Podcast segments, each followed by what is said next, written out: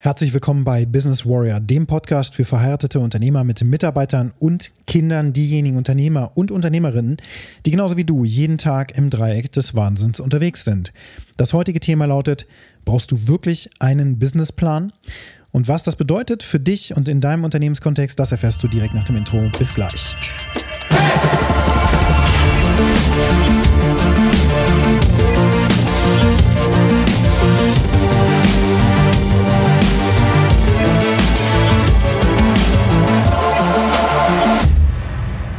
Ich spreche täglich mit verschiedenen Unternehmern und Unternehmerinnen, die an unterschiedlichen Stellen ihrer Karriere gerade stehen. Zum Beispiel spreche ich mit Menschen, die gerade dabei sind, sich selbstständig zu machen. Oder aber ich spreche mit Unternehmern, die dabei sind, eine eigene Produktidee zu entwickeln und diese so weit zu bringen, dass sie eine Marktreife hat und dann eben am Markt auch hoffentlich bestehen wird das mit dem hoffentlich können wir hier aus dem Protokoll einfach mal streichen, weil mit Hoffnung hat das nichts zu tun, sondern mit ganz konkreten Handlungen natürlich, die starken Einfluss darauf nehmen, dass du wirklich eine erfolgreiche Produktmarke oder überhaupt ein Produkt, eine Dienstleistung am Markt etablierst. Das ist kein Zufall, sondern das ist natürlich das Richtige zu tun, letzten Endes, um wirksam am Markt wahrgenommen zu werden. So, aber zurück zum Thema Businessplan. Wann schreibt man eigentlich einen Businessplan? Ich bin jetzt seit etwas über 20 Jahren Unternehmer, selbstständig am Anfang, dann die WLAN GmbH 2007 gegründet und es gab ein paar Momente, wo ich einen Businessplan aufgesetzt habe. Im Kern sind es sogar drei Stück. Das erste Mal haben wir einen Businessplan aufgesetzt, wir, die Gründer der WLAN GmbH, bevor wir die WLAN GmbH gegründet haben. Das war also im Jahr 2007, eben vor der Gründung. Wir haben uns über Monate zusammengesetzt und haben immer wieder diskutiert, was wird es sein, was unser Unternehmen machen wird, was es am Markt für einen Impact haben wird, was wir dem Markt überhaupt als Dienstleistung und Produkte bieten werden. Und uns war klar, eine Sache war klar, wir gründen ein IT-Unternehmen, was als natürlich Softwareentwickler oder im Bereich der Softwareentwicklung unterwegs ist und zum anderen aber auch ein eigenes Produkt auf den Markt bringen wird. Dieses eigene Produkt sollte aus dem Bereich des Variantenmanagements sein. Klingt jetzt auch super dröge, ist aber ein wichtiges Thema, gerade bei großen Konzernen, aber auch bei kleinen Unternehmen, dass Produkte, die dort angeboten werden, oftmals viel zu kompliziert sind, zu komplex sind. Und wenn man sich das einfach mal vorstellt, ein Automobilbauer, der ein Auto herstellt, dann gibt es dieses Auto in verschiedenen Formen und Farben es gibt einen Kleinwagen, es gibt einen Mittelklassewagen, es gibt ein Kombi, es gibt ein SUV und was es nicht alles gibt. Und dann gibt es natürlich auch verschiedenste Motorisierungen, wenig PS, viel PS, um es mal ganz einfach zu halten. Dann gibt es verschiedenste Farben und so weiter und so fort. Und je mehr solcher verschiedenen Elemente du hast, desto mehr Schwierigkeiten bei der Produktion hast du, weil es komplizierter wird, das alles zu managen. Denn du musst ja dann auch verschiedenste Farben einkaufen, zum Beispiel, wenn es um die Lackierung gehen, geht. Bestimmte Farben kannst du jetzt nicht hintereinander einfach lackieren. Du kannst nicht einfach schwarz lackieren und danach dann weiße Autos machen oder so. Das muss gereinigt werden. Oder du brauchst dann eine zweite Produktionslinie, wo eben die weißen Autos lackiert werden und dann musst du das wieder zusammenführen. Du brauchst Roboter für bestimmte Sachen, du brauchst Software und was man nicht alles braucht bei einem Auto. Das heißt, es macht das einfach nur super komplex. Wenn du es schaffst, dass möglichst viele verschiedene Varianten deines Produkts hergestellt werden, aber mit gleichen Eigenschaften, dann kannst du die Komplexität und auch die Kosten dramatisch reduzieren. Und das war unser Aufhänger damals. Wir wollten gerade für Automobilkonzerne hier auch in unserer Region, wollten wir eine solche Lösung anbieten und die haben wir im Businessplan auch erwähnt. Wir haben sie auch beschrieben, wir haben auch den Impact beschrieben und wir hatten auch einen Prototyp, mit dem wir gestartet sind. Der kam nämlich aus dem universitären Umfeld. Wir haben ja vorher alle studiert und alle im Bereich Wirtschaftsinformatik oder Informatik im weitesten Sinne und haben dabei auch in Forschungsprojekten genauso ein Tool bereits entwickelt mit einem ganz konkreten äh, Kniff, wie man eben diese Kosten auch berechnen kann. So, und das war alles in diesem Businessplan drin. Und in dem Businessplan gehört natürlich auch rein, wer sind die Gründer, also ein Lebenslauf letztlich von uns, äh, die Kompetenzen, die da beschrieben sind, woher kommt das Geld, wie wird das Ganze finanziert. In unserem Fall war das komplett Eigenkapital finanziert sollte eine GmbH werden? Warum soll das eine GmbH werden? Ähm, wie viele Mitarbeiter werden wir aufbauen? Was ist der, der Wachstumsplan? Was nicht alles da reingehört? Und den Businessplan, den wir damals erstellt haben, gemessen an dem, wie ich es heute machen würde, war sehr, sehr einfach. Da war nicht extrem viel drin. Wir haben uns auch nicht unglaublich viel Mühe gegeben. Wir haben das Nötigste gemacht und das ist auch gut so gewesen, weil dieser Businessplan genau für eine Sache da war, dass wir unseren ersten Büroraum anmieten durften. Niemand sonst hat diesen Businessplan jemals wieder eingefordert. Wir haben niemals mehr wieder in diesen Businessplan reingeschaut, außer später, ich glaube fast zehn Jahre später, nicht ganz, ungefähr acht Jahre später, als ich den nächsten Businessplan habe aufstellen lassen für eine neue Produktentwicklung in meinem Unternehmen. Ist jetzt ein Businessplan komplett sinnlos? Nein, denn du wirst ja schließlich durch deine Idee durchgeleitet, die du hast. Und es werden natürlich auch dabei Fragen aufkommen, zum Beispiel auch, wie das Ganze finanziert werden soll. Und dann machst du einen Liquiditätsplan und stellst fest, verdammt, damit ich davon leben kann, muss ich ja ganz schön viel Umsatz machen. Und kann ich mir überhaupt Mitarbeiter leisten und so weiter. Und wenn du das ganz genau kalkulierst und wenn du da wirklich nüchtern drauf schaust, dann wirst du in ganz vielen Fällen feststellen, du hast nicht genug Kapital, um das überhaupt zu tun, was du davor hast. Weshalb auch eben jetzt seit vielen Jahren schon diese Startup-Kultur eben entstanden ist, gerade so aus Berlin und so weiter, ja, in diesen ganzen Hipster-Kreisen und so, wo eben diese Startup-Kultur auch aus den USA rübergeschwappt ist, dass du kein Startup heutzutage mehr gründen kannst, wo du nicht irgendwelche Finanzierungsrunden machst, um eben Fremdkapital reinzuholen. Und zwar sehr wichtig, ganz am Anfang, dass wir genau das nicht machen, sondern dass wir nur unser eigenes Geld mit reinbringen und mit diesem eigenen Geld von innen heraus wachsen. Völlig hanebüchenes Konzept damals haben wir gedacht und wir haben das auch mit unseren Professoren diskutiert. Der Volkswirtschaftslehre-Professor hat sich beim Mittagessen unser Konzept angehört, hat gefragt, und wie ist das Finanzierungsmodell und so weiter und wir ja 100% Eigenkapital finanziert. Hat er große Augen gekriegt und hat gesagt, das geht. Und tatsächlich bin ich sehr stolz darauf, dass wir das eben hinbekommen haben, denn wir haben das gemacht. Die Firma war die gesamte Zeit über vollkommen Eigenkapital finanziert und ist aus diesem mh, mm, Kontext heraus organisch immer weiter gewachsen. Richtig cool eigentlich. Und erst im Nachhinein habe ich gemerkt, dass, was wir da für, für eine geniale Sache auch wirklich losgetreten haben. Denn das ist wirklich ein, eine Kunst, das zu machen, mit geringen wirtschaftlichen Mitteln aus eigener Kraft zu wachsen. Das gelingt eben dem wenigsten. Deswegen denkt jeder heutzutage erstmal, ha, ich brauche einen Kredit von der Bank, ich brauche einen Finanzier, der mir Geld überweist, damit ich erstmal drei Jahre lang auf Pump leben kann und dann irgendwann das hoffentlich zurückzahlen kann. Schon wieder dieses Wort hoffentlich. Das hat mit Hoffnung überhaupt nichts zu tun. Das hat was damit zu tun, dass du natürlich deine Produktidee, wenn es eine komplett neue ist, oder auch Dienstleistung, die du platzieren möchtest, dass du die erstmal testest. Und es kann ja gut sein, dass diese Dienstleistung oder das Produkt so, wie du es vermarktest, gerade überhaupt keiner haben will. Deswegen musst du erstmal einen Markttest machen, bevor du da volle Kanone auch Marketing im Budget reinballerst. Den zweiten Businessplan habe ich, wie gesagt, geschrieben, zu einem Zeitpunkt, wo mir klar wurde, wir müssen und wir wollen als Unternehmen ein eigenes Produkt an den Markt bringen. Und bevor ich das aber wirklich getan habe, und dieses Produkt war auch aus dem Bereich Computer Added Quality, also ein Qualitätssicherungssystem, äh, auch rausgelöst aus den Projekten, die wir sowieso schon gemacht haben für unsere, unsere Kunden, nämlich dass wir die Qualität in der Produktion, in diesem Kon Kontext auch schon wieder Massenproduktion von Fahrzeugen beispielsweise, dass wir da bei helfen, Qualitätsprobleme aufzudecken, sie zu analysieren, äh, dabei zu helfen, Sofortmaßnahmen zu ergreifen und so weiter. Das heißt, wir haben dann ein wunderbares System geschaffen, was auch weltweit nach wie vor im Einsatz ist. Und äh, dieses System wollten wir nehmen und das war meine Idee, dass wir dieses System nehmen und dann am Markt eben ein Standardprodukt draus hervorbringen. Und dafür haben wir dann intern, ähm, ich hatte auch eine eine Werkstudentin mit dabei, die hatte dann den Auftrag, da auch Recherchearbeit zu leisten. Das hat gut gepasst mit ihrer Abschlussarbeit und so weiter. Dann hat sie dabei geholfen, so einen Businessplan aufzustellen. Ich habe so ein kleines, eine kleine Taskforce rausgelöst. Und der Aufgabe war eben auch eine Marktrecherche zu machen. Was gibt es für Konkurrenz und so weiter. Ne? Das gehört ja auch alles dazu. Konkurrenzanalyse, sich da wirklich anzuschauen, was da los ist am Markt. Vor allem auch, wie das Ganze finanziert werden soll, wie viele Lizenzen wir verkaufen müssen, was das wohl kosten muss und so weiter. Das heißt, großartig vorgeplant und so, und so weiter und so fort. Und dann irgendwann, als mir das äh, realistisch genug aussah und wir auch ähm, wirklich weit fortgeschritten sind, also auch dieser Businessplan liegt in meiner Schublade, haben wir das Produkt gelauncht. Wir haben eine Landingpage aufgebaut, wir haben dafür gesorgt, dass wir, in diesem Fall haben wir dann äh, eine, ein Outbound-Marketing-Unternehmen gebucht, das für uns Kaltakquise betrieben hat und dann eben erste Termine aufgemacht hat für Unternehmen, die genau nach einem Quality-Management-System gesucht haben. Und dann kamen wir so in die engere Wahl und so weiter und hatten dann eben fünf, sechs Interessenten, die wirklich interessiert waren an dem, was wir da hatten. äh, das Produkt war noch nicht 100% fertig, sondern das funktionierte für diesen einen Kontext. Aber wenn jetzt uns jemand beauftragt hätte, hätten wir das nochmal ein bisschen modifizieren müssen. Aber trotzdem war es so, dass wir nicht nichts hatten, sondern wir hatten äh, wir hatten ein fertiges, lauffähiges System. Das hätte dann aber für die Skalierbarkeit natürlich noch angepasst werden müssen, aber das hätte ich erst dann getan, wenn wir signifikant auch Kunden bekommen hätten.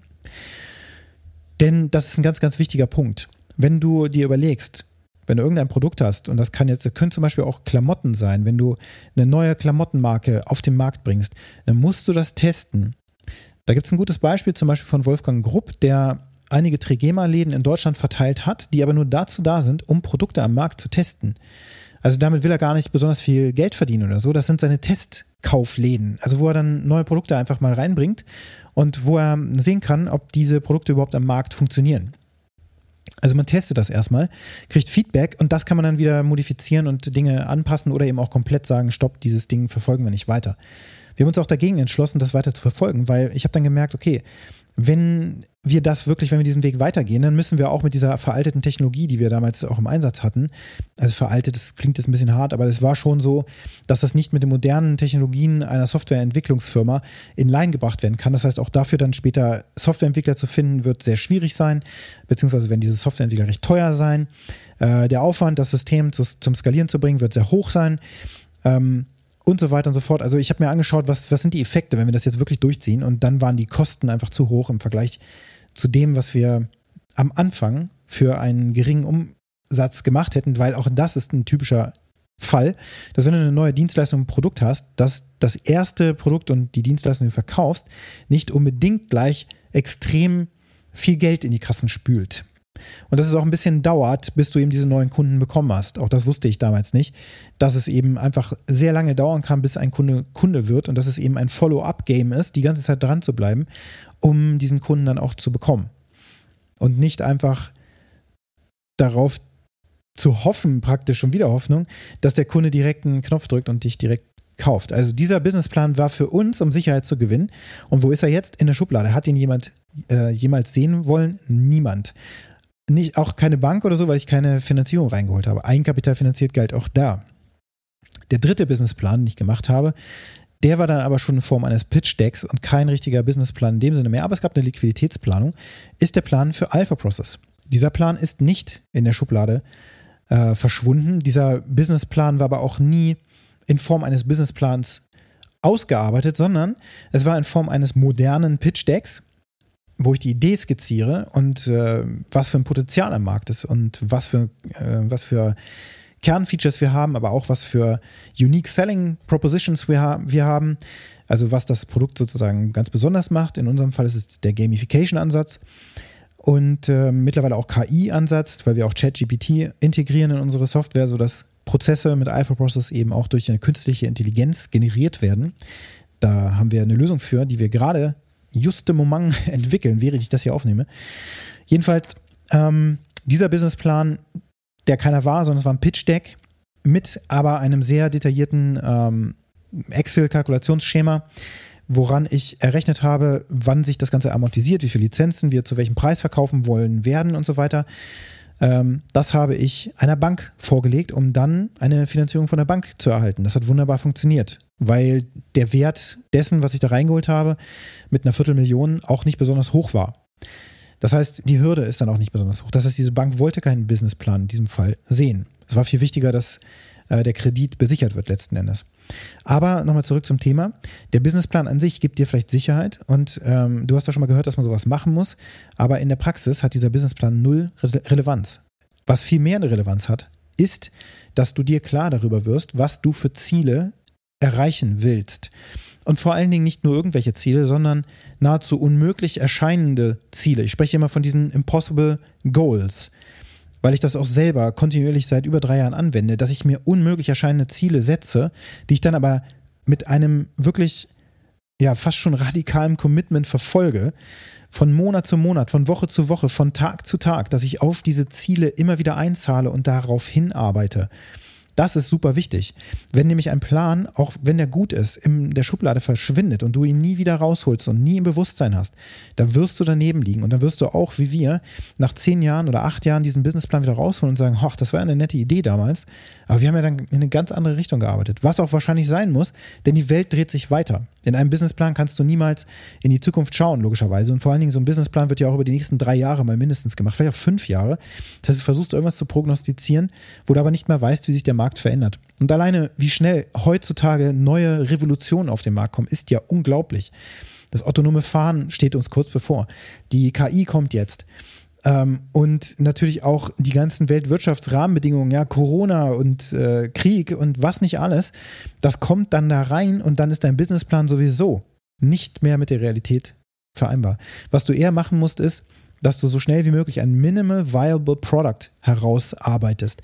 Ein Produkt, was so klein ist, dass es managebar ist, dass du es herstellst, oder vielleicht hast du es auch schon, was du so an den Markt bringst, dass du einen konkreten Schmerzpunkt für eine ganz konkrete Zielgruppe bearbeitest und in dieser Zielgruppe deinen ersten zahlenden Kunden rausfischt. Das ist wichtig und vor allen Dingen auch aufzuhören zu denken, das gibt schon alles, ich kann da nicht noch äh, mit rein und so weiter. Blödsinn. Die Welt wartet auf genau dich, weil du eine ganz spezielle Mission mitbringst, die diese Welt eben braucht. Selbst wenn du etwas tust, was schon ganz viele auf diesem Planeten tun. Wenn du aber richtig brennst und den Menschen eine wirklich gute Lösung präsentierst für ihre Probleme, dann sind sie auch bereit dafür natürlich Geld zu bezahlen. Und so war es bei Alpha Process auch bevor ich zur Bank gegangen bin mit meinem Pitch Deck und so weiter, bin ich zu möglichen Kunden gegangen und habe getestet, ob meine Idee funktioniert. Da bin ich nicht mit einem Businessplan aufgelaufen und habe erzählt, was ich machen will, sondern ich bin mit einem Prototypen gekommen und habe gezeigt, was ich mache. Und dieser Prototyp hat funktioniert und hat schon einen ersten Schmerz gelöst, beziehungsweise sichtbar gemacht, dass wir kurz vorm Durchbruch stehen und damit haben wir unseren ersten zahlenden Kunden bekommen. Und nachdem ich diesen Markttest bestanden habe, habe ich dieses Pitch Deck, was ich auch im Vorfeld schon hatte, und auch diesen Finanzierungsplan genommen und bin zur Bank gegangen, weil ich wusste, diese Produktidee wird gebraucht. Und da gibt es einen Markt. Und dieser Markt muss mich jetzt aber sehen. Und dass das danach dann ein heftiges Marketingspiel ist, wusste ich zu dem Zeitpunkt nicht. Da fing die Geschichte dann erst an, richtig spannend zu werden. Denn, und das solltest du auch nicht unterschätzen, schön einen Businessplan zu haben, schön ein Minimal Viable Product zu haben und den ersten Schmerz für einen ersten Kunden gelöst zu haben. Danach und auch dabei, mit diesen Testimonials, mit diesen ersten Ergebnissen, musst du am Markt sichtbar werden. Und das ist ein langwieriges Spiel, sodass du immer wieder auch organisch durch eigenes Tun sichtbar wirst, dass du Marketing machst jeden Tag, dass du dafür sorgst, dass du sichtbar bist in Netzwerkgruppen und so weiter und so fort. Das geht ja jetzt alles wieder wunderbar.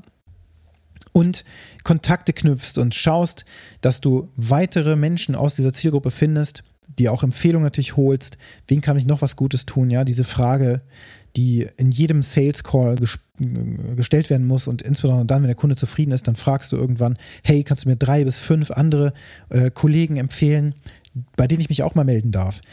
Und dann weiterzugehen und diesen Businessplan als Marschroute natürlich zu nehmen, aber besser einfach sich zu sagen, okay, über zwölf Monate möchte ich folgendes und möglich erscheinendes Ziel erreichen. Ich möchte mit meinem Produkt und meiner Dienstleistung die ersten 20 Kunden reinholen und ich möchte, ich möchte meine Kosten decken, meine Lebenshaltungskosten und meine ganzen sonstigen Kosten, die ich einfach im laufenden Betrieb meiner Unternehmung habe. Dass du auf diesen Wert erstmal kommst. Und im nächsten Jahr größer wirst und so weiter. Jeder, der dir erzählt, du kannst schnell von 0 auf 100 hochskalieren, der lügt dir die Hucke voll. Es geht einfach so nicht. Es gibt so viele, die denken, Christian, kannst du uns einen Funnel entwickeln, der folgendes kann? Hier, ich habe da ein Produkt, das verkauft sich auch schon ganz gut auf Amazon. Hier haben wir so 40 Verkäufe im Monat, 50 von einem bestimmten Produkt. Kannst du mir einen Funnel bauen? Äh, ich möchte über ein Jahr ungefähr eine Million mit dem Funnel machen. Und ich sage ihm so, hey, das wird so nicht funktionieren. Menschen kaufen nur, wenn sie Vertrauen haben. Wenn ich dir einen neuen Funnel errichte auf einer neuen Webseite, wo haben die Social Proof? Nirgendwo. Auf Amazon haben sie Rezensionen, da läuft das schon. Es macht viel mehr Sinn, auf Amazon mehr Marketing zu machen.